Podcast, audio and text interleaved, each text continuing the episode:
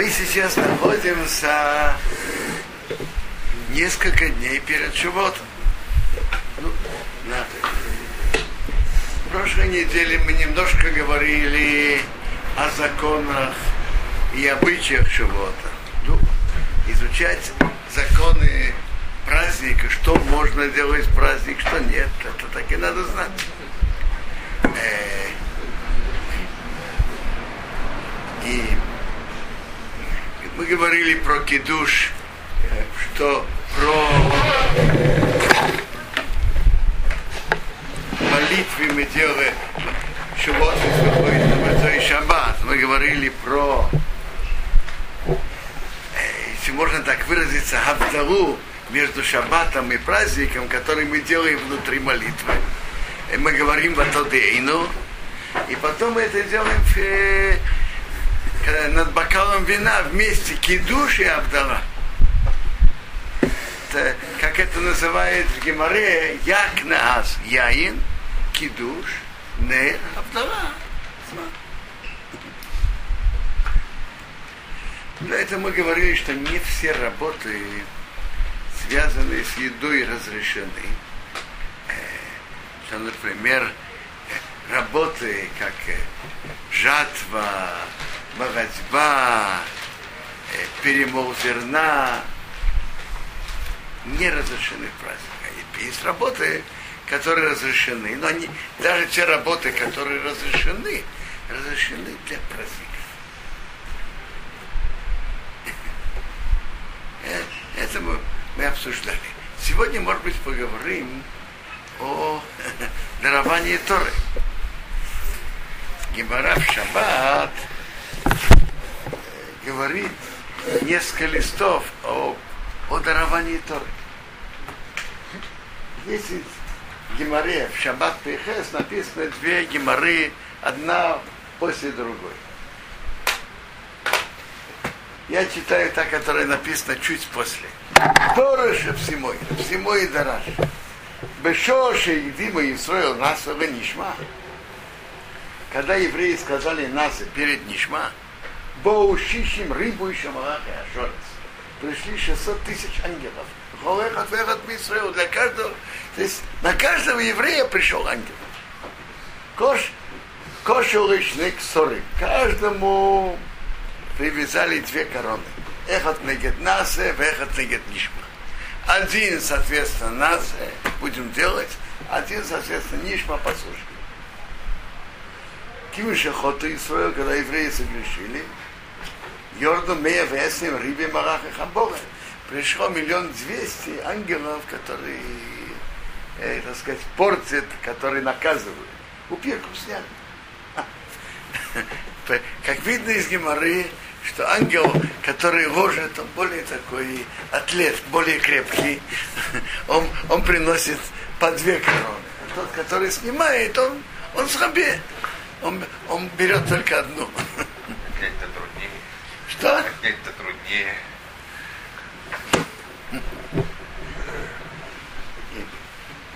Гемора говорит дальше, Омар Рабелоза, Шоши, где мы Исраил нас и Нишма, евреи опередили нас и Нишма. Йоцо Баску вышел голос неба. Баску это что-то ниже, ниже пророчества. Так Гемора же говорит, что когда-то было пророчество, а потом ушло пророчество. Вегою миштамшим бы маску.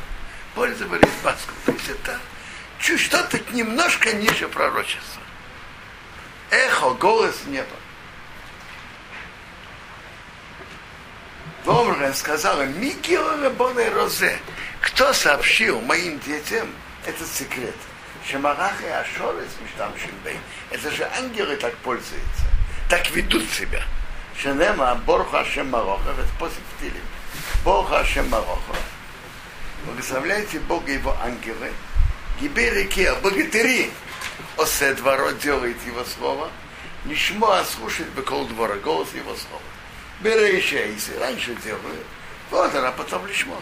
Раньше делают, потом слушают. То есть это поведение кого? Поведение ангелов. Ну, по сути так написано. Раньше Иси, а потом Лишмо. А давайте поймем, а в чем такие содержания этого.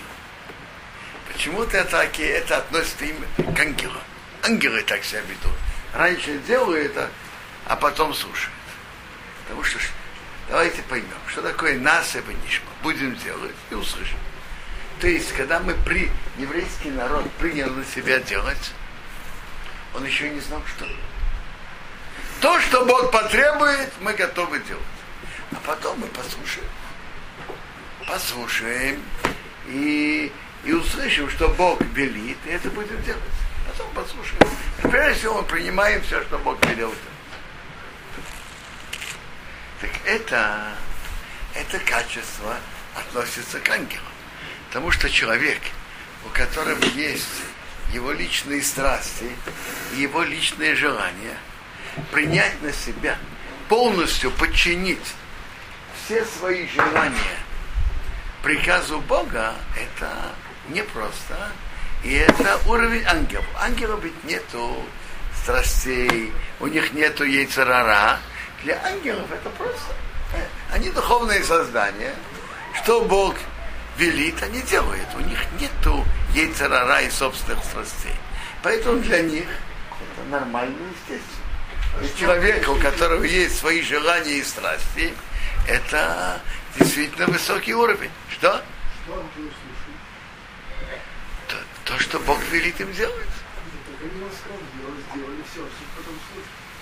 Что? А, потом услышать новый приказ и опять его сделать. Да, да, но, но чтобы выполнить, надо, э, правильно, но чтобы выполнить, надо послушать, что Бог велит. Э, то есть это уровень ангелов. Полностью подчинить, подчинять постоянно свои желания, желания Бога. Это в этом, можно сказать, в этом есть принципиальная разница между семью заповедями для всего человечества и 613 заповедей, что Бог дал еврейскому народу. В чем разница? Разница в количестве. Тут 7, а тут 613. Или есть другая, более принципиальная разница? А, принципиальная разница вот в чем. Есть Гемора в Евамот. То когда человек приходит принять э, еврейство, Герша Балыцкая, что говорят? Ему говорят, что евреям не просто быть, их э, преследует и так далее. Это не просто быть евреем. И Равденейси миксас миксас калейс, миксас миксас хурес. Их обучает часть легких заповедей часть тяжелых, строгих заповедей, точнее, строгих заповедей. Их обучает легкие заповеди, и их обучает строгие заповеди. Задается естественный вопрос. Если, для чего это, Гемора говорит, для чего их обучает это? Если он захочет отдалиться и не, и не продолжить свой путь, пусть так поступит. Да и порыш не говорит Гемора. Хочет отдалиться. Ты если его заранее предупреждаешь, это непросто. Что? Нет, их обучает, их объясняет несколько легких заповедей и несколько строгих заповедей. Миири поднимает вопрос, надо понять. Даже есть правило, как говорят в Гимаре, ешь бекал мата имон. Если есть 200, то 100 включается. Внутри строгих ходит легкий. Если человек готов принять строгие заповеди, ну, тем более он готов принять легкие. Нет. Зачем ему обучать строгие заповеди легкие? Миири говорит на это интересную глубокую мысль. Он говорит так, что у других народов они знают, что есть несколько строгих приказов, которые надо строго-настрого соблюдать. То-то не делать, то-то не делать.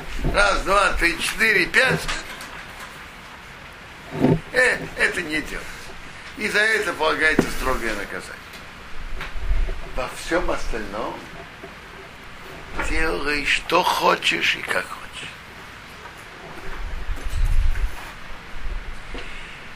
Так тут ему объясняют, смотри, с одной стороны есть очень строгие заповеди, за которые за нарушение строгое наказание, запрет идолопоклонства, запрет разврата, запрет, запрет на нарушение святости субботы и так далее. Есть очень строгие заповеди. С другой стороны, есть много так называемых легких заповедей, которые окутывают и окружают каждый шаг и каждое действие еврея. Тут есть запрет шатнейс. Человек хочет одеть, есть запрет шатнейс. Есть э, человек ведет финансовые дела, ну, есть запрет не обманывать, быть честным. И есть запрет процентов, который очень актуален в финансовой жизни. Человек женится, так есть. В отношениях между супругами есть. Строгий запрет не да. Есть, есть запреты. Тоже, есть запреты, скажем, в отношениях, когда может прийти, может прийти менструация, как, как себя вести, есть правила. Есть правила отдаления, отдаления между мужем и женой во время, когда она не да. И, и человек сеет, нельзя пахать. Быком и осхом вместе. Есть трумота маслот, есть, есть мецват шмита. Э, человек вари, хочет есть мясо, это можно, это нельзя. Надо зарезать. Надо, надо снять хейлев, надо помочить, посолить. Другие, э, и так далее. Вся жизнь еврея в любой сфере, что ты возьмешь, связана с заповедью. Это, это само принципиальная разница. Если у нееврея это какие-то несколько правил, остерегаться нескольких особых нарушений, этих семь заповедей всему человечеству, у еврея вся жизнь окутана э, заповедью, как надо поступать, а как нельзя. Еврей является рабом Бога в каждую минуту. Как одеваться, как человек встает, да, прежде всего надо молиться и читать шма, а до этого есть нельзя. И, и так далее, и так далее. Каждое действие еврея окутано заповедями. То есть это, это, поэтому ему сообщают строгие заповеди и сообщают легкие заповеди. А принцип этого, что у еврея не как у других народов, есть какие-то несколько строгих заповедей, а дальше ты, как говорится, можешь делать все, что ты хочешь. Наоборот, вся жизнь еврея освящена заповедями в каждом, в каждом действии. И если вдуматься более глубоко, то в каждом действии, которое мы делаем, есть путь расчета Торы, как что делать и что не делать. Это уже более высокий духовный путь. Как Хазаныш писал в одном из своих писем, мои учителя меня учили не двигаться шага, не спрашивая четырех частей Шуханарух. Есть у еврея вся его жизнь освящена указаниями Торы. И это совсем другое, чем у других народов. У других народов все заповеди это какие-то минимальные законы, рамки, которые нельзя переходить. А у еврея каждое наше действие освящено э, заповедями Торы.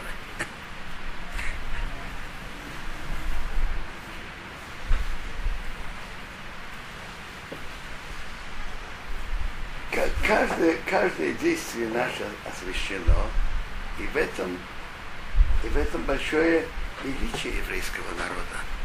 что каждый из нас может служить Богу в любом нашем действии.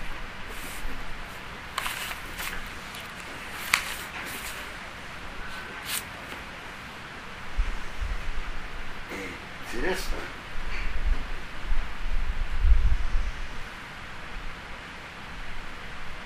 интересно, так это, тут, тут Гемора говорит о величии, как евреи приняли Зиатору вместе с этим кусочек Геморы раньше говорит, Ваисьяцфу бетахти саор, они встали у подножия горы. Омар Авдим Бархома написано под гору. Омар Авдим Авдим Бархома Бахасер. Мирами Чекофа Кольшбороху Реме Сахар Гигис. Бог перевернул над ними гору как бочку. Бомар им сказал, им а ты выкавли матыру мута. Принимаете Тору. Хорошо. Вы им раба, если нет. В чем-то их там так будет, будет ваша могила. Смотрите, смотрите, какая экономия. Просто, просто не нужно не рыть могилу, ничего, просто все экономно. Спускается гора, всех покрывает в один раз, так быстро, энергично, экономно. Так говорит Гемора, принимаете Тору хорошо, а если нет, шум-то и кварас, она будет ваша могила.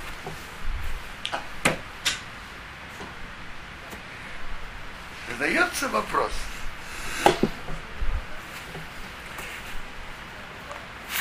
И когда евреи уже сказали, на том же Амуде, на, на той же странице написано, что евреи сказали нас и нишма. Какая логика заставлять того, кто хочет сам по своему желанию принять то? Когда просит кого-то, ты знаешь, сделай мне то-то, то-то. Он говорит, хорошо. Но послушай, если ты не сделаешь, ну, то, то так-то и так-то и так-то. Он принимает, зачем, э, зачем заставлять и угрожать? Зачем? Он же сам принимает. То, что я видел, это, это большой, большой вопрос.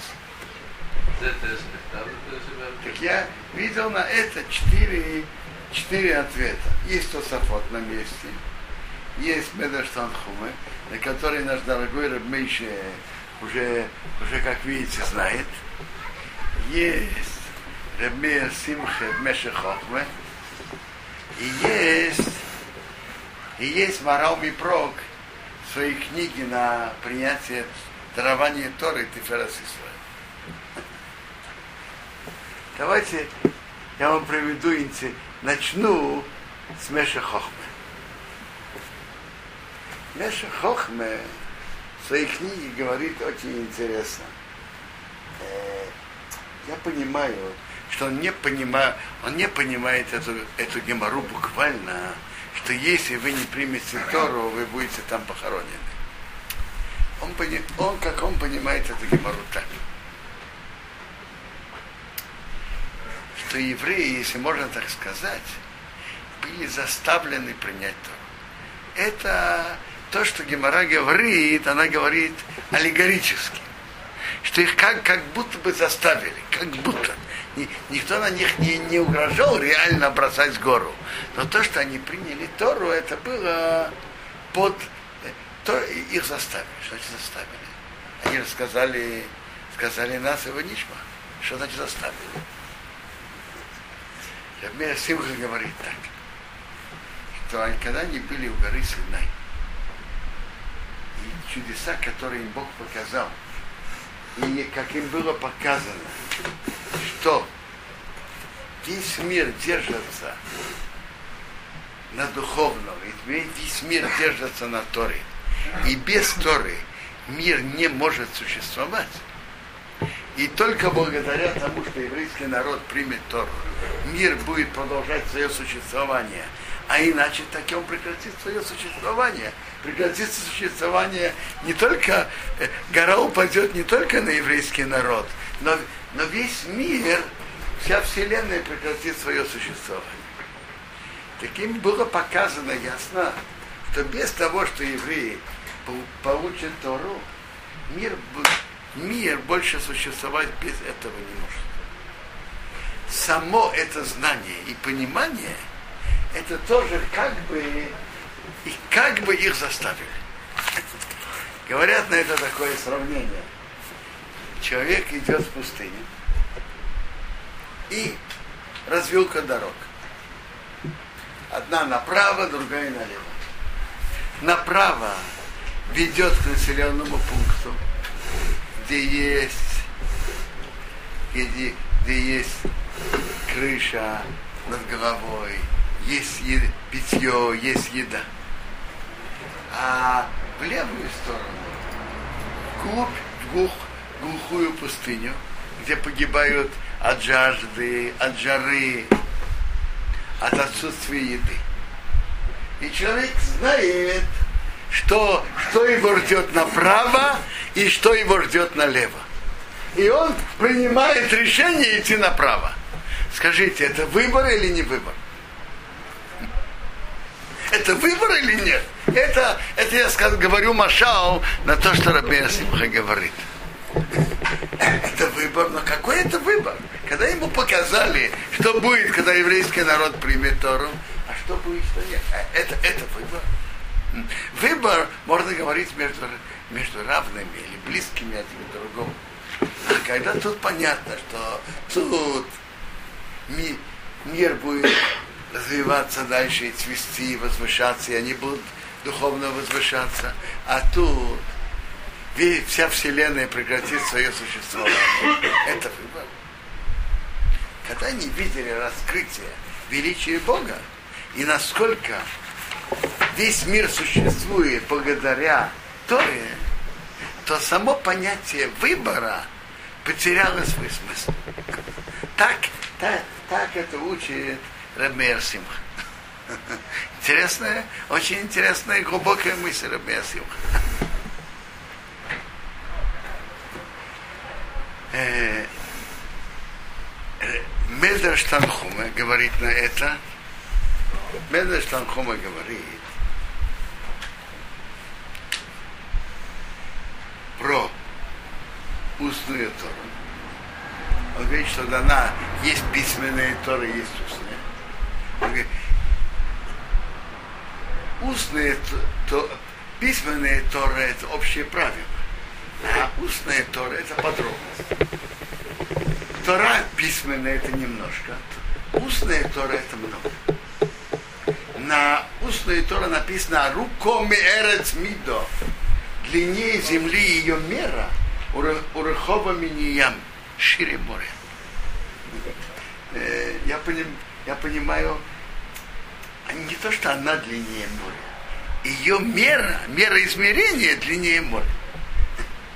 И э, длиннее, длиннее земли и шире моря. Написано «Рейтимот Сибера Сахаев». Не найдется в земле жизни. Что ж не найдется в земле жизни? А где?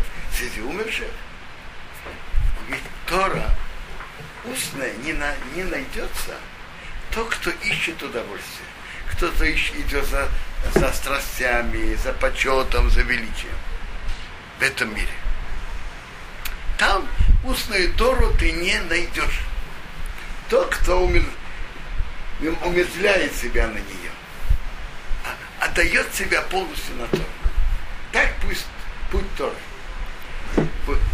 Ты ешь хлеб с солью, воду в меру, пьешь, на земле спишь, жизнь, жизнь с трудностями ты живешь, ватыра тома труишься в Торе.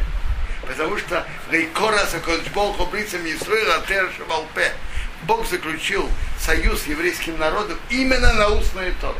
А упи от дворы моего красит Хобриц. Аупи от дворы. Что такое аупи? Это устная Тора. Шиги коша люме, трудно ее учить. Ты ешь бо цар году. Большая трудность. Она похожа Мишуга Рахоша, как темнота.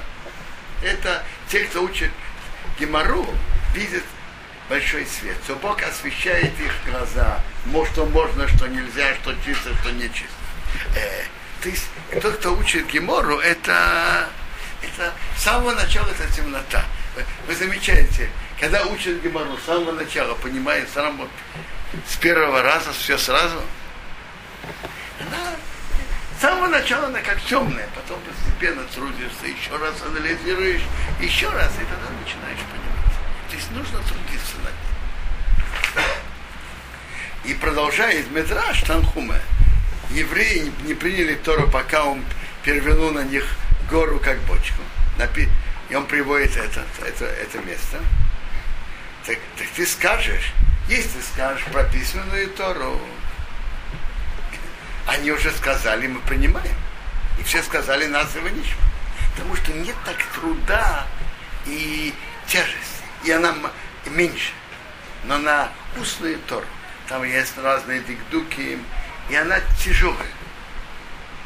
И тот, кто учит ее, только тот, кто любит Бога всем сердцем, всей душой и всем имуществом.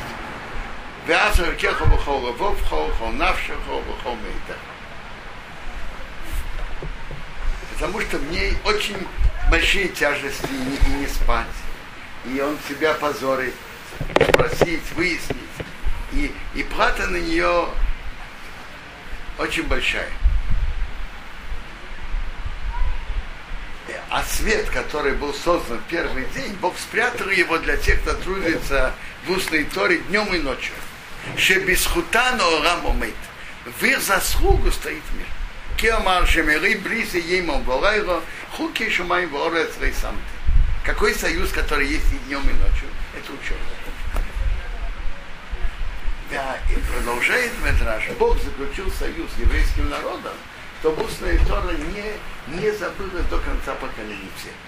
И он приводит, какие э, в те годы были две ешивы, которые собирались э, Водер Эу собиралось больше людей.